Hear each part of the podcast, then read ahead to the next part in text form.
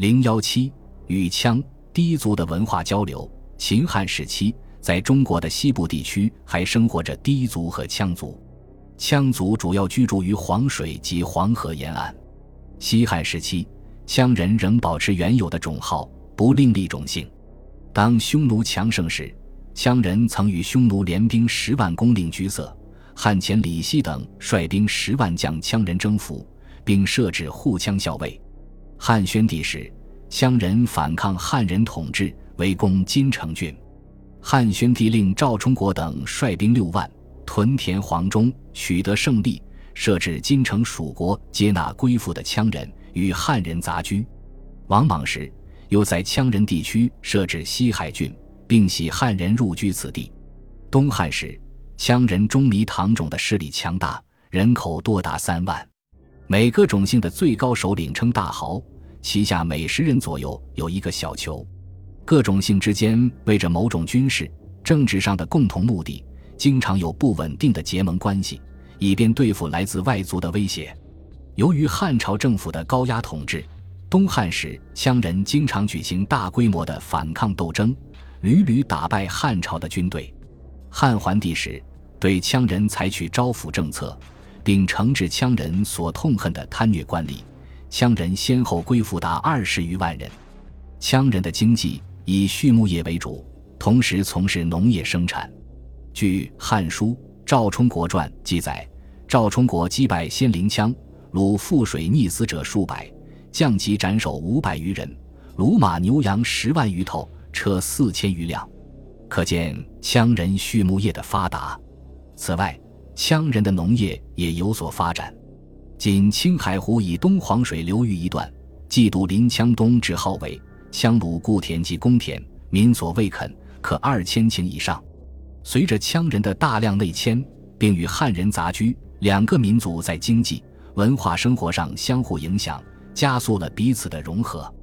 两汉时期，在今陕西、甘肃、四川交界地区还生活着氐族，其中武都郡是氐族聚居的地区，故有武都氐之称。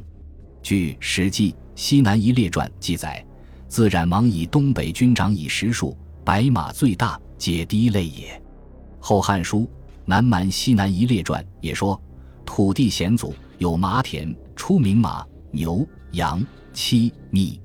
敌人勇杠抵冒，贪获死利，居于河池，以名仇池，方百顷，四面斗绝。氐族与羌族相邻，但其经济则以农业为主，过定居生活。在习俗上，氐族的衣服上青绛。嫁服时的服装的原始四羌，似中国袍，皆编发。过去有人以为氐与羌同源，氐出于羌，看来其说不确。汉代与羌、氐等族经济文化的交流，主要是通过各民族人员的相互交往、交错杂居而实现的。其中首先要提到的是相互派遣的使者，他们是中原汉人与少数民族相互联系的桥梁和先驱。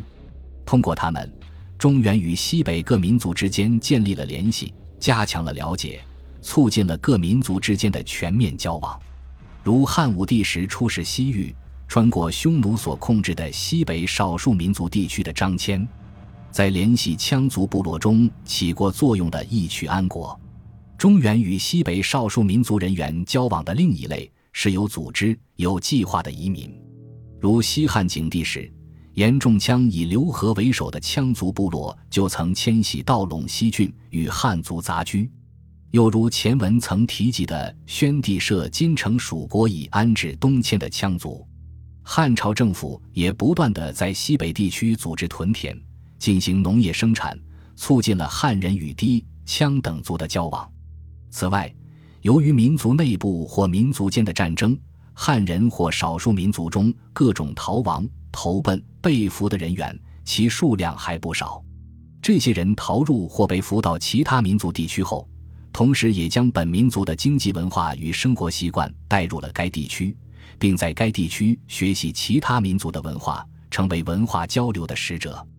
各民族人员的相互往来和交流，冲破了各民族的隔绝状况，促进了友好合作。在一些地区出现了民族交错杂处、相互依赖的局面。为而后各民族经济文化的发展及相互交流创造了良好的条件。